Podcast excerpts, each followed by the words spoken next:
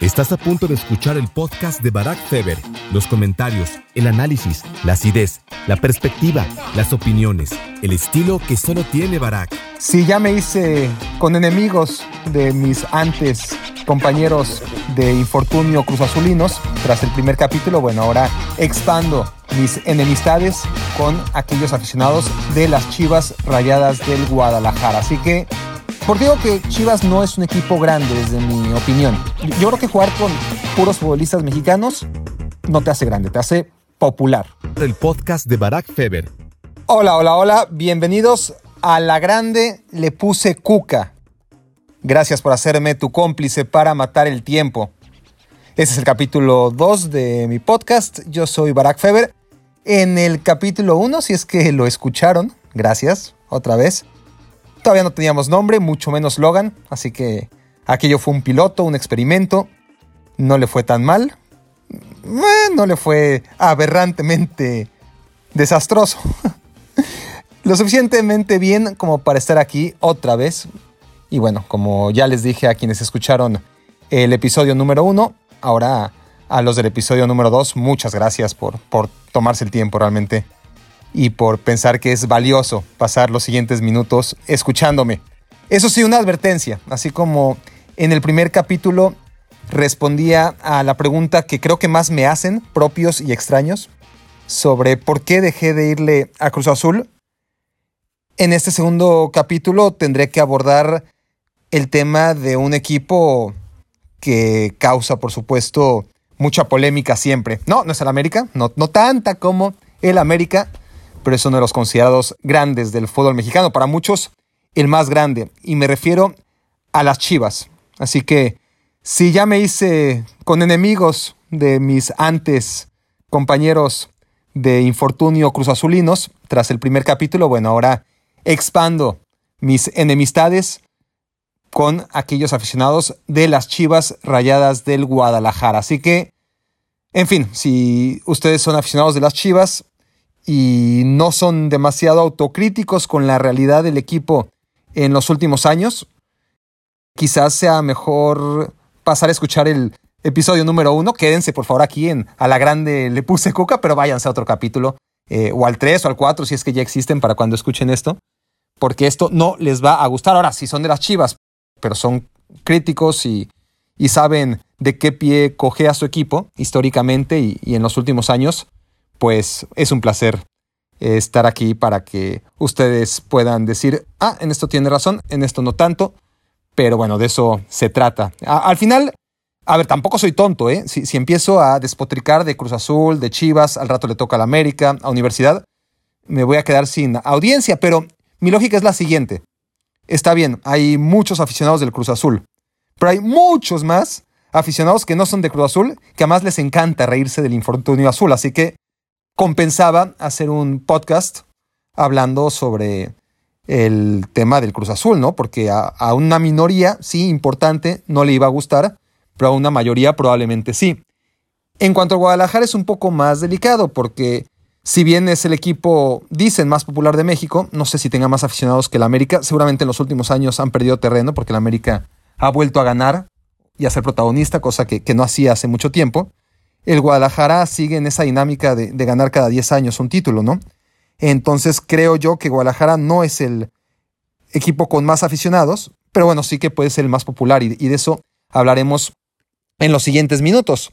Así las cosas, bienvenidos entonces a este capítulo número 2 de A la Grande Le Puse Cuca, titulado, no, todavía no tiene título, ya tiene título el podcast, pero eh, el tema está claro, pero bueno, ya, cuando termine de grabar, trataremos de encontrar un título ad hoc y me comprometo que para el tercer título, cuando para el tercer capítulo del podcast, cuando empiece a grabar voy a ser lo suficientemente profesional como para ya tener por lo menos en la cabeza cuál va a ser el título de el siguiente podcast, pero bueno, ya es demasiado tarde ahora para ello. Eh, iremos profesionalizando a la grande le puse cuca capítulo a capítulo. Sin más preámbulo, les decía yo entonces que, tiene lógica, ¿no? Al final de cuentas que sí, que, que el Guadalajara hablar mal del Guadalajara, pues te va a quitar y te va a enemistar con mucha gente. Pero al final de cuentas yo creo que hay más gente que no le va al Guadalajara de la que sí le va a las Chivas. Son muchísimos los que van a las Chivas, pero son más los que no le van a las chivas. Y para todos ustedes que no le van a las chivas, e insisto, para aquellos que se le van a las chivas, pero tienen un espíritu crítico hacia su equipo, pues para todos ustedes es este podcast. Mi primera pregunta que siempre me hago es una pregunta retórica, ¿eh? no, no, no, espero sus respuestas, pero mándenme sus comentarios, por supuesto. ¿Por qué Chivas y no Guadalajara? Es decir, se le conoce las dos formas, pero el nombre con el que nos referimos primariamente al equipo es Chivas, ¿no? A ver, entiendo que es un nombre largo, el de Guadalajara, ¿no? Eh, no sé si por tan largo, de pronto nosotros que solemos ser muy flojos a la hora de pronunciar, optamos por Chivas, pero adoptar un mote tan despectivo como es el de Chivas, sin siquiera tomarse la molestia de reemplazarlo por Chivos, ¿no? Que es, que es masculino y, creo que sería mejor. Eh, a ver, con todo respeto, obviamente, eh, no quiero eh, pasar aquí como un machista y, que empiece yo a hacer. de por sí, ya tengo encima a la gente de Cruz Azul, muy pronto a la de Chivas, si no es que ya tengo encima.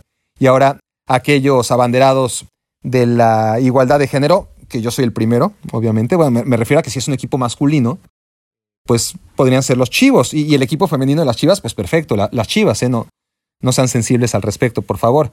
Entonces yo creo que se podrían llamar, por ejemplo, los chivos o, cabras, ya, ya si queremos que sea, porque no, no tienen nada de malo tampoco, ¿no? De ser un equipo de hombres y, y tener un nombre femenino. Eh, las águilas, por ejemplo, es, es uno de ellos, ¿no? Aunque lo de las águilas es un tema más de semántica porque es el águila, las águilas. Pero no los voy a aburrir con ese tema que además desconozco.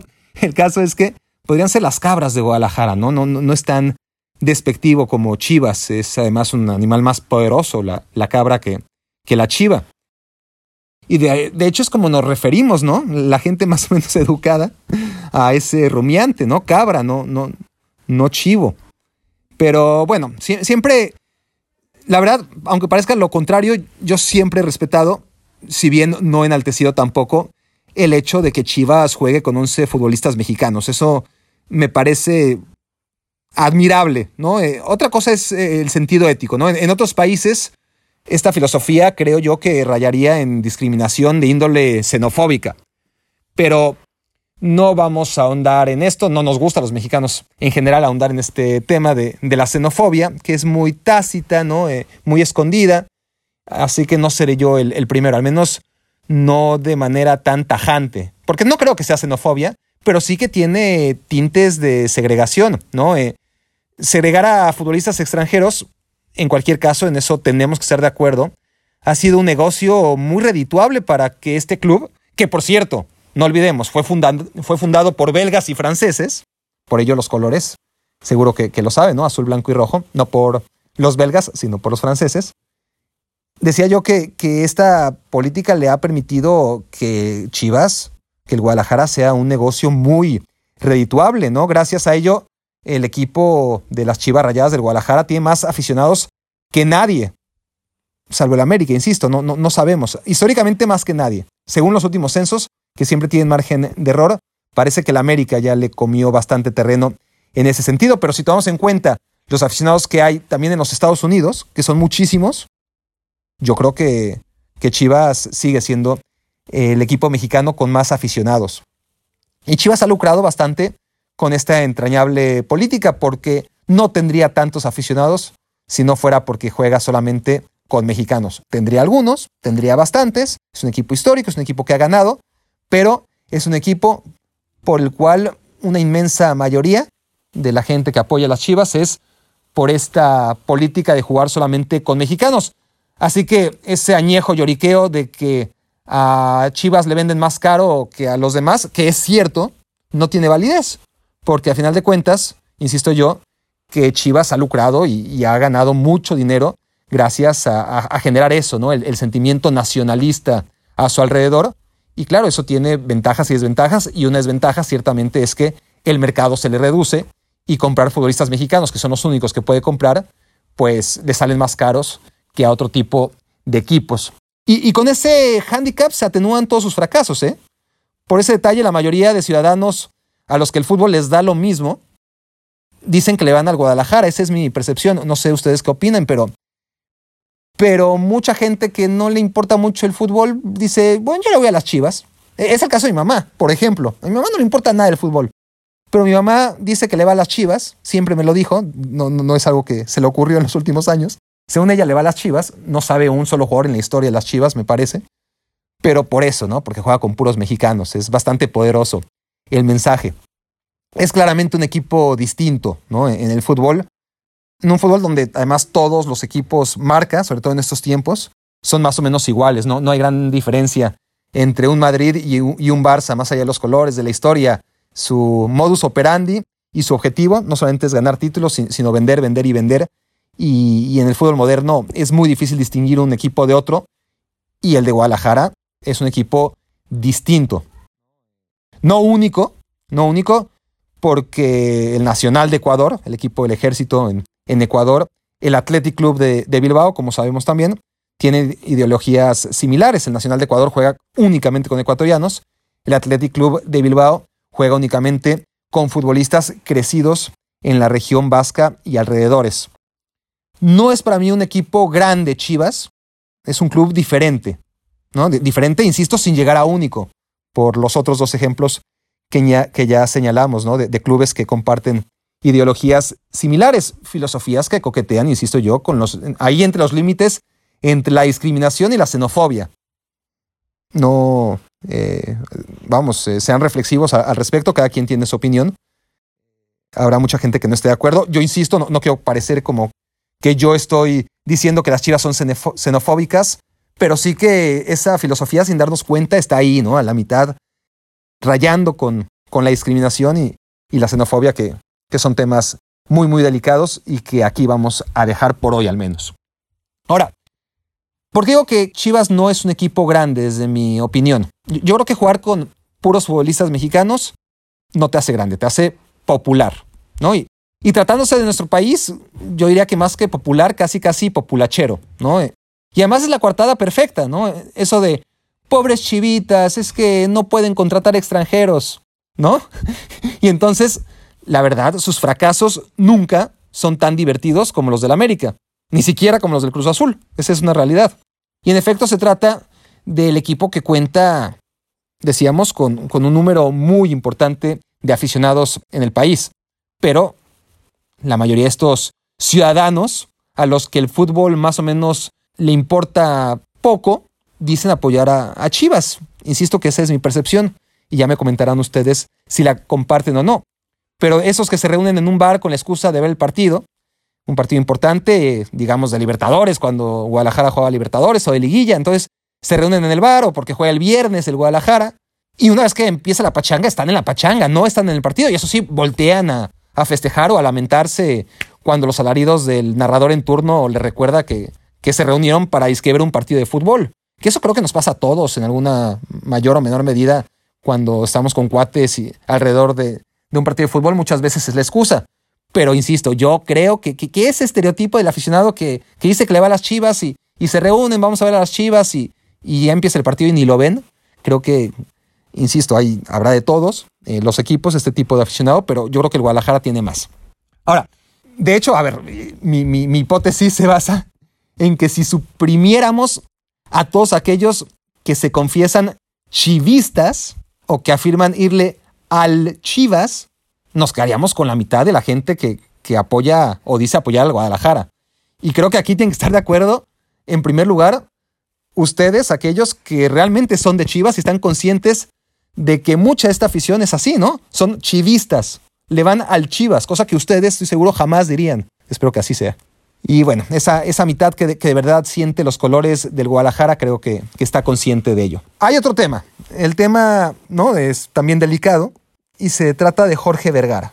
Es delicado el tema de Jorge Vergara porque está todavía muy reciente su fallecimiento, que en paz descanse Jorge Vergara, y, siempre es muy delicado hablar mal del trabajo de, aquellos que ya no están con nosotros para defenderse. En mi descargo, yo siempre hablé de Jorge Vergara, ¿no? independientemente de que estuviera vivo o, enfermo, su, eh, abriéndole obviamente deseado mucho mejor eh, futuro y, y vamos, quiero decir presente, ¿no? Ojalá estuviera aquí con nosotros para, para defenderse, cosa que no haría de todas formas. Creo que estoy bastante consciente y ubicado como para pensar que jamás escucharía a la grande le puse cuca el señor Vergara, que en paz descanse. Pero creo que hay que ser objetivos y, no que, su fallecimiento no matice lo que para mí fue una terrible gestión y, la tenemos que comentar. Yo creo que estoy seguro, vamos, que, se tiende a idealizar a las personas una vez que fallecen, pero en el caso de Vergara creo que ya su figura estaba bastante idealizada mucho antes de, que enfermase. Pero bueno, primero hablemos de, las virtudes de, Jorge Vergara, de que, no se las niego, por supuesto que, habría que estar en, en otra sintonía, ¿no? Totalmente ajena a la realidad de lo que eran las Chivas y lo que fueron y siguen siendo después de Jorge Vergara, como para negarle sus, sus atributos ¿no? a, esa gestión. relanzamiento de la marca Chivas es uno de ellos, el más importante. Un estadio nuevo, ¿sí? que, entregó años después de lo prometido también, pero ¿qué le vamos a hacer? Al final lo entregó, sí, con pasto artificial que tuvo que cambiar, con muchos problemas para, para llenar ese estadio, pero al final un estadio nuevo y, maravilloso. Y un breve esplendor de las fuerzas básicas del club, ¿no? Aquella etapa dorada en la que Chivas iba contra Boca Juniors y, le metía cuatro goles, y aquella época en la que jugaron una final de Copa Libertadores y que lo hacían con muchos canteranos, con un equipo muy, muy joven, no la vamos a ignorar. Es parte de la historia del equipo de Jorge Vergara. Desgraciadamente, ese esplendor en las fuerzas básicas del club duró muy poco. Para mí, en general, después de haberle, obviamente, dado honor a quien honor merece, el legado de Jorge Vergara eh, me parece muy, muy pobre en términos generales, ¿no? Es para mí el hombre cuya terquedad e incompetencia mantuvieron al Guadalajara, salvo muy breves lapsos de, bonanza, hundido. Recordemos lo, que todo el mundo recuerda, ¿no? Que en 2002 Vergara rescató al Guadalajara para convertirlo en 10 años, según él, en el mejor equipo del mundo. Le iba a tomar 5 años hacerlo el mejor de México, que me parecía demasiado. O sea, en México no, no tendría que tomarte 5 años, pero él decía 5 años. Y 10 para hacerlo el mejor del mundo. ¿no? Cuando lo normal sería, bueno, en dos años somos los mejores de México y en 200 los mejores del mundo, pero, pero bueno, él dijo 5 y 10. Bueno, 17 años después, ¿no? Llegados a, 2019, cuando dejó de, ser la cabeza del Guadalajara, desgraciadamente por, por asuntos que, insisto, eh, no habríamos deseado, por supuesto. 17 años después de, aquel primero de sus disparates, ¿no? De decir que, que iba a ser al Guadalajara en 10 años el mejor equipo del mundo, pues Chivas seguía ganando una miserable liga cada década. Lo mismo, lo mismo que era el Guadalajara antes de que llegara Jorge Vergara. ¿no? En, en 2002 estaba en puestos de descenso y de ahí no ha salido desde hace cinco años. Bueno, salió ahora por fin, pero, pero sabemos por qué salió del, descenso, ¿no? Lo, lo quitaron simplemente, ya lo habían quitado en sentidos prácticos, pero ahora ya lo quitaron definitivamente, pero, pero en la tabla porcentual ahí estaba el Guadalajara durante ya muchos tiempo, durante mucho tiempo, igual que con Salvador Martínez Garza. Eso, eso no cambió respecto a la administración de la promotora. Cuando llega Jorge Vergara a principios de siglo, en 2002, los dueños de la América transmitían los partidos de las Chivas, ¿verdad? Y era algo que se supone se esperaba cambiara, que el Guadalajara no podía permitirse comer de la mano de la América, al menos de manera indirecta. Bueno, pasaron los años y el Guadalajara seguía viendo cómo el América, o bueno, Televisa, le transmitía los partidos y seguirá haciéndolo, por cierto. Más allá de que la fórmula ha cambiado, las Chivas siguen dependiendo mucho de los ingresos que le proporciona Televisa. Ahora, el fracaso de la fórmula Vergara traspasó fronteras, no lo olvidemos. Chivas China, que fue un fracaso que explotó incluso antes de nacer. Chivas USA, que es de lejos el peor fracaso en la historia de la MLS y quizás del deporte en los Estados Unidos. A esos niveles fue un verdadero desastre Chivas USA. Y Saprisa menos, Saprisa menos, se le tiene en buena consideración a Jorge Vergara en Costa Rica, pero tampoco fue una etapa demasiado exitosa, más allá de que eso sí, le tocó esa temporada en donde Saprisa hizo historia, ¿no? Metiéndose hasta semifinales del Mundial de Clubes. Ahora, en cuanto a su aportación a la Federación Mexicana de Fútbol, lejos de ofrecer un contrapeso en la histórica sumisión de los dueños del fútbol mexicano ante, Televisa, el dueño de Chivas, la verdad, fue un patán más en la mesa, ¿no? Eh, recordemos que fue el principal aval de la absurda designación de Sven Joran Eriksson como entrenador del Tri, fue quien lo trajo, quien lo defendió, quien lo aguantó hasta que ya no se podía aguantar porque México no iba a ir al Mundial. Y más allá de eso, sus inoportunas y poco razonadas declaraciones, cuando Hugo Sánchez era el entrenador, después también eh, un poco con la Volpe, luego con los que fueron llegando, con, con Chepo y, compañía, ¿no? sus, sus declaraciones siempre condicionaron la estabilidad de una selección que no paró de cambiar técnicos a lo largo de ocho años muy tumultuosos, ¿no? Y, Jorge Vergara, lejos de ayudar en estos dos procesos mundialistas, fue parte y parte importante del problema. Y para acabar, porque no quiero hacer un podcast de Jorge Vergara en estos momentos, ojalá haya mejor momento para hacerlo, pero obviamente en estos instantes todavía es muy sensible, ¿no? El, asunto, pero su vínculo amoroso, ¿no? Y, posterior divorcio se llevaron entre las patas a un equipo que sigue pagando la factura, ¿no? De ese divorcio. Angélica Fuentes, a quien torpemente Vergara le ofreció todas las llaves del club, y Vergara tuvo esa misma desconsideración después cuando le da a un hijo que nunca había aparecido, de repente le da las llaves del club y, la herencia del equipo. Un hijo que, que al menos a la distancia nunca pareció Jorge Vergara demasiado preocupado para cuando llegara el traspaso de poderes. Pero para dejar descansar en paz a Jorge Vergara, nada más no olvidemos que su administración fue responsable del asqueroso fraude llamado Chivas TV. El hecho de que la mayor parte de los ingresos de Chivas llegara a través del dueño del América en conceptos de derecho de transmisión fue algo que degradó el superclásico nacional, ¿no?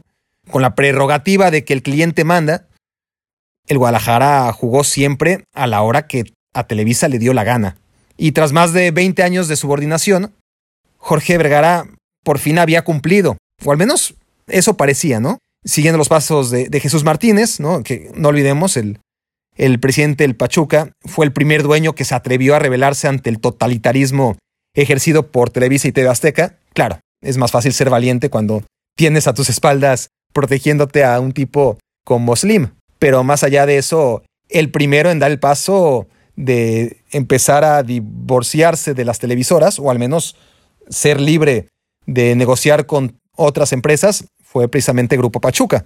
Pero parecía entonces que, Jorge Vergara encontraba la manera de, de que su equipo saliera de Televisa. Y para empezar, Chivas TV vendía los partidos del Guadalajara, ¿no? Un producto que ya su calidad de por sí era más que cuestionable, ¿no? Porque, porque el equipo estaba muy mal y, encima los vendía a un precio prohibitivo, ¿no? Una tomadura de pelo que por si no fuera suficiente, las transmisiones carecían de estándares primarios de calidad y, tenían múltiples interrupciones, ¿no? Y lo imperdonable es que el Guadalajara lucrase durante una fase experimental de su canal cuando apenas lo lanzaron, sin estar preparados, sin darse cuenta que hacer televisión por streaming no se aprende en dos días. Chivas, yo decía en ese momento que debía ofrecer su producto gratis durante dos semanas, como hacen todos. O, mejor, un mes, un torneo, cinco años, lo que hiciera falta para que dejaran de cajetearla, ¿no? Algo que, que no pasó, pero cayó por su propio peso. Más de Vergara dije que iba a dejar descansar en paz y, por supuesto que, que, le deseo que descanse en paz y, y estoy consciente de que este podcast no va a alterar para nada en este sentido los días de, Jorge Vergara en el cielo, pero no olvidemos que estamos hablando de la etapa moderna del Guadalajara, ¿no? la, que vivieron y hemos vivido la mayoría de, quienes estamos compartiendo los tres, cuatro. Bueno, creo, que empezaron escuchando tres, cuatro y, quedas tú, tú que me estás escuchando, gracias. Entonces, creo que, que, a los dos lo que nos tocó realmente ha sido esto, ¿no? Eh, la, etapa de, de Jorge Vergara. Y esta etapa tuvo cerca de 30 entrenadores despedidos en, en poquito más de 15 años, ¿no? Eh, a ver, empezó con Daniel Guzmán, siguió con el Yayo de la Torre, no me voy a acordar de todos, pero, pero Hans Westerhoff en dos etapas, por cierto, Benjamín Galindo en dos etapas, ¿te acuerdas de Javier Ascargorta, del Chepo de la Torre, de Efraín Flores, de Omar Arellano, de Paco Ramírez, de Raúl Arias, del Güero Real, por supuesto, en sus dos etapas, de Fernando Quirarte, de Nacho Ambriz, bueno, incluso hasta Alberto Coyote, ¿se acuerdan? Bueno, John Van es otro. Uf, ¿quién me falta? Bueno, Juan Carlos Ortega, eh, que empezó como interino, pero acabó siendo entrenador del equipo. Eh, bueno, eh, la verdad es que los franceses, que son los amos creadores de la guillotina, y también de las Chivas tendrían que estar orgullosos, ¿no? De, de esto, de, la facilidad con la que el Guadalajara sacaba la guillotina antes de encontrar al técnico ideal, ¿no? Y por cierto, cuando encontró las Chivas a su técnico ideal, lo abandonaron. Esa es la realidad con el pelado Almeida. Ahora, no solamente entrenadores, estamos hablando de directores generales. A ver, empezó con Ibar Cisniega, ¿verdad? Siguió Frangi, el que luego anduvo en los tecos, o, antes andaba en los tecos, ya ni sé, el que parecía, el que se parecía muchísimo a Fabiruchis. Pero bueno, eh, Frangi, Cisniega, Néstor de la Torre, este señor que se llamaba Pedro Sáez, Lebrija, por supuesto, el doctor, saludos a la Totonilco, que me cae muy bien, pero ¿cómo va a ser presidente de Chivas? A Totonilco Ortega, la verdad. Johan Cruyff, Michel Leaño, que llegó con jóvenes ideas, igual que, que Rafa Puente, del Río, pero bueno, no prosperó. Paco Palencia, una, ensalada de locos, ¿no? O sea, ven los, nombres que estoy diciendo de, de, todo, ¿no? Jóvenes, viejos, con experiencias y experiencia, exfutbolistas, eh, vividores, eh, doctores, bueno, una leyenda como Cruyff, un elenco ideal realmente para encerrarlos a todos en una casa, lo Big Brother. Yo, yo eso sí lo pago por ver. y no Chivas TV. Eh, ¿no? durante una década estos, a ver, no todos son, fueron presidentes, pero cambiaba el, cargo, ¿no? eran como el aquel que estaba un escalón por debajo de, Jorge Vergara, llámese presidente deportivo, vicepresidente de fútbol, director general, asesor ejecutivo, como quiera que fuera el cargo, ¿no? Eh, mandamases del Club Guadalajara y en consecuencia desechos, todos, de Jorge Vergara. Y por cierto, el único al que nunca despidió fue el más tóxico y aberrante pelagatos de todos, ¿no? Eh, ya saben a, a quién me refiero. A ese sí que no lo despidió, hasta que llegó el hijo a hacerlo, pero tardaron demasiado. La mayor virtud de los 17 años de Jorge Vergara al frente del Guadalajara, para mí fue, ¿saben cuál? Saber contar siempre con la bendición de los líderes de opinión más populares y difíciles de ganarse en este país. José Ramón Fernández y David Feitelson estaban en su bolsillo. Supo manejarlos perfectamente y la crítica del resto del mundo siempre tuvo menos peso cuando José Ramón y Faitelson alababan siempre que podían la gestión de Jorge Vergara.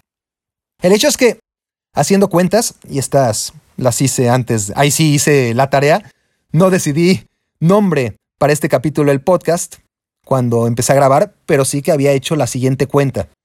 Porque partiendo de la apertura 2012, es decir, hace ocho añitos, si sumas todos los puntos que ha acumulado el América, sin incluir liguilla, ¿eh? que no sería justo, obviamente, estamos hablando solamente de torneo regular.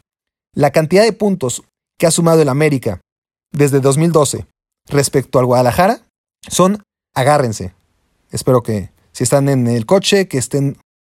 Quedamos que, solo quedaba uno, ¿verdad? ¿Sigues ahí? Bueno, si estás en el coche, eh, espero que seas un semáforo o frena, porque te vas a ir de espaldas. El América ha sumado 150 puntos más que el Guadalajara en poco más de, ¿qué? Siete años. Bueno, cerrémoslo en ocho. Uf, 150. No estoy redondeando, no es que fueron 140 y tantos y estoy diciendo 150. No, los conté jornada por jornada, torneo por torneo, regular desde la apertura 2012 hasta que el torneo último, el del clausura 2020, se canceló por causas de fuerza mayor. Bueno, contando desde la jornada 1 de la apertura 2012 hasta la jornada 10 del clausura 2020, el América sumó 150 puntos más que el Guadalajara. Estamos hablando de 15 torneos, 15 torneos cortos, obvio. Entonces las cuentas salen a 10 puntos de diferencia por torneo. Esto el Guadalajara no se lo puede permitir, más allá de que estamos hablando también, para ser justos, de un periodo de gran bonanza americanista, pero 150 puntos no te lo puedes permitir. Y uno de los grandes problemas del Guadalajara en este sentido ha sido, y nos tenemos que ir obviamente más atrás de, 2012, ¿no? Estamos hablando de, los últimos tiempos de, del Guadalajara. Claro, la, dificultad económica en muchos momentos para traer futbolistas que están en su primer, en su, en su prime time, ¿no? en su mejor momento. Y, también hay que ser justos en este sentido, ¿no? El, el Guadalajara antes peleaba con el América y con algún otro equipo, probablemente Cruz Azul, para reclutar al mayor talento del fútbol mexicano. Ese que normalmente salía de Pumas o, del Atlas quizás, pero no había más competencia. La, la, gran competencia era esa, ¿no? Interna por reclutar a los mejores jugadores mexicanos del fútbol nacional. Ahora el Guadalajara se tiene que conformar, ya, ya, ya no puede aspirar a tener unas super chivas reales como en su época, ¿no? a 5, 6, 7 seleccionados como en esa última época de gloria cuando estaba Ricardo Lavolpe antes de, de la emigración, no masiva, pero sí cuantiosa de futbolistas mexicanos al extranjero. Tal y como están las cosas, los mejores futbolistas de México no pueden jugar en Chivas porque juegan en Europa. ¿no? Sus pretensiones económicas y sus ambiciones les hacen buscarse la vida fuera del país en, en las mejores ligas del continente europeo. Entonces, los mejores jugadores mexicanos están en Europa, por regla general, o ahí se van, ¿no? Al poco tiempo, en cuanto empiezan a ser los mejores jugadores del fútbol mexicano y, Chivas puede hacer poco para retenerlos. Y ya no solo eso, sino que en tiempos recientes estamos viendo que muchos de los segundos mejores jugadores mexicanos, aquellos que estarían en un escalón B, pues tienen la posibilidad de irse a la MLS en lugar de al Guadalajara o, o en general al fútbol mexicano. Pero si estamos hablando de reclutar a los mejores futbolistas del país, esos, olvídale, olvídate porque están en Europa. Si hablas de, bueno, aquellos que vienen regresando y, y todavía tienen algo que ofrecer, pues olvídate porque ya están acostumbrados a una calidad de vida en Europa interesante, por lo general, y la quieren replicar en los Estados Unidos, si no es que incluso mejorar su calidad de vida, más allá de la competencia deportiva, y es algo con lo que el Guadalajara tampoco puede competir. Así que, al final de cuentas, ya no hablemos de, la capacidad adquisitiva de, equipos como Monterrey y Tigres, ¿no? Que, que es otro filtro ahí. Entonces, los mejores jugadores de México están en Europa. Los segundos mejores jugadores están en la MLS. Los terceros mejores jugadores están repartidos entre Monterrey y Tigres. Y salvo excepciones, al final Chivas acaba con los jugadores D, ¿no? Eh, si estamos hablando de A, B, C y D, eh, a Chivas le queda eso, ¿no? desde Luis Ernesto Pérez, ¿se acuerdan? Eh, que, Chivas no hacía fichajes, no hacía fichajes hasta que trajo a Luis Ernesto Pérez, pero siguiendo con, a ver, pasó con Jared Borgetti, pasó con Fernando Arce, ni hablar de Aldo de Nigris, inclusive Reina, Márquez Lugo, Molina, en tiempos más recientes, obviamente, el Gulli también, Gallito, Oribe Peralta. Son jugadores que le dieron los mejores años de sus carreras a otros clubes. Y eso no debería de pasar, ¿no? El Guadalajara debería, en un mundo ideal, haber tenido las mejores versiones de todos estos y, no las tuvo. Tuvo ya cartuchos quemados. Hay excepciones, sí, ¿no? Conejito Brizuela llegó bien a una edad correcta y al final quizás no pudo explotar lo que se esperaba de él, pero fue una buena apuesta del Guadalajara. Al final no todas te van a salir ganadoras, porque si te salen ganadoras, igual y el jugador joven como hablamos, se te escapa Europa, ¿no? Pero bueno, excepciones la de Brizuela, la de Orbelín, que ya sabemos que acabó mal, pero era una apuesta en ese sentido de, reclutar al talento joven antes de que explote y no cuando sea demasiado tarde. Pulido y Pizarro, que, que también ahora están en la, en la MLS y sabemos la gestión de José Luis Higuera al respecto, pero, pero bueno, es otro ejemplo de, de dos jugadores que llegaron en buen momento a Chivas, pero duraron lo que duraron. A ver, ahora mismo no olvidemos a Alexis Vega, ¿no? Es uno de esos perfiles que Chivas necesitaría repetir, pero lo hace muy poco. Y al final de cuentas, está inmiscuido en esto, ¿no? En, depender de, que se alineen algunos astros, de tener una buena liguilla cada, cada 10 años y poder seguir llevando títulos a, unas vitrinas que cada vez parecen más mm, no vacías, porque no son las del Atlas, pero menos pobladas que las del América, que sí se van poblando, ¿no? Y, no hablemos de aquellos clubes que, que, históricamente todavía están muy abajo, pero que aguas, ¿no? Poco a poco podrían rebasar también al Guadalajara si sigue, y todo parece que seguirá con esta tendencia de ganar no solamente una vez cada 10 años, lo cual no estaría tan mal, sino una vez cada 20 torneos, porque son torneos cortos en los que, a ver, Chivas ganó en la 86-87, ¿verdad? Ganó en el verano del 97. Ganó después en 2006 y más reciente en 2017, ¿no? Cada, cada, 10 años son cuatro títulos en los últimos 75 campeonatos de liga, ¿no? Si, si tomamos en cuenta aquellos torneos largos desde que Chivas dejó de ser campeón, em, obviamente la década de los 60, la, del campeonísimo, pero, a partir de ahí los torneos largos más los cortos son 75 campeonatos de liga, de los cuales el Guadalajara ha ganado 4 y perdido 71, ¿no? Si hacen cuentas, son justo los que le otorgaría la ley de probabilidades a cada equipo en un torneo disputado a, 18, como se disputa la, Liga MX, ¿no? 18 eh, por 4, 72. Es decir, si vas a ganar de manera democrática un título en el fútbol mexicano, si se repartieran entre los 18, pues a cada uno le tocarían cuatro títulos. Y esto sin tabular presupuestos ni jerarquías, es decir, al Guadalajara, más allá de que las matemáticas le deberían de dar esos cuatro títulos a lo largo de 75 años, pues uno espera que, que debería de tener muchos más. No ganó una sola Copa MX hasta que llegó el pelado Almeida, entre 1970 y el 96, cuando desapareció el torneo. No ganó ni una sola Copa con CACAF antes, desde que llegara a, ganarla y llevar al Mundial de Clubes tras este muy dramático partido final en contra del Toronto. El pelado Almeida también logró esos títulos de Copa y, ese título de CONCACAF que, realmente Chivas no tenía, ¿no? Eh, no, tenía, decíamos, eh, en el caso de CONCACAF, desde 1962. Y Copa México no había ganado nunca, por increíble que, pareciera. Entonces, no todo es negativo, no todo es negro. Sí que ha tenido algunos títulos el, Guadalajara, no lo quiero olvidar, no sería justo, pero también es parte de lo mismo, ¿no? Son, son etapas que duran muy, muy poco y las épocas de vacas flacas se extienden muchísimo, ¿no? Muchísimo más que las de vacas o, chivas gordas. No pudo ganar la Copa Libertadores, lástima. No pudo ganar, se quedó muy cerca de ganar la Libertadores, claro, no lo olvidemos, contra el Internacional de Porto Alegre. No pudo ganar tampoco cuando jugó la Sudamericana o, o la Merconorte.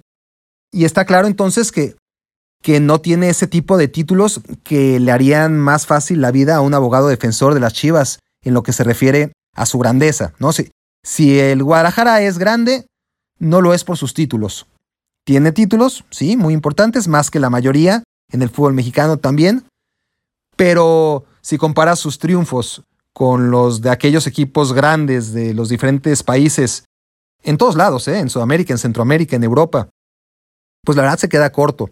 ¿no? Eh, ganó siete ligas entre el 57 y el 65. Ese fue el gran periodo de, bonanza del Guadalajara. Como los 70 fueron la, década de los títulos para Cruz Azul, como los 80 fueron los que permitieron a la América poblar sus vitrinas, como el final de los 90 y principios de los 2000 pusieron realmente a, a Toluca eh, en el mapa. Bueno, el Guadalajara en este sentido realmente se hizo grande a nivel títulos en esos años, cada vez más lejanos. Y desde entonces, desde 1965, que, que fue el último de, de aquella época del campeonísimo, Chivas se ha limitado a salir campeón una vez por década, casi de manera religiosa, ¿no? En el 87 contra el Cruz Azul, en el 97 contra Toros Neza, en el 2007, más bien en el 2006, perdón, contra el Toluca y en el más reciente, en aquella final contra el Monterrey en 2017. Seamos justos también y, y hablemos de que, de que ganó títulos a nivel internacional, como ya resaltamos, pero no es lo suficiente, ¿no? No, no lo suficiente como para pensar que los títulos definen al Guadalajara como un equipo grande. Otra cosa, otra cosa, como sostengo, es que sea popular, pero no puedes aspirar a ser grande cuando tienes ese ritmo tan anodino de dar una vuelta olímpica cada 10 años. O sea, estamos hablando que, fíjense, para 2026, cuando México va a organizar la Copa del Mundo, bueno, cuando el comité organizador de Estados Unidos 2026 le ceda la administración de 10 partidos a México, solo para ese entonces, ese lejano entonces, podemos vislumbrar que Chivas, si sigue con esa tendencia, volverá a ser campeón y, y ganará su decimotercera estrella. Y un equipo grande no debería esperar tanto, no todas las décadas. Es decir, Un equipo grande puede perder, que quede claro. Por supuesto que puede caer en crisis, puede incluso descender porque ha pasado. Pero nunca, un equipo grande nunca se pierde por décadas entre la medianía del montón.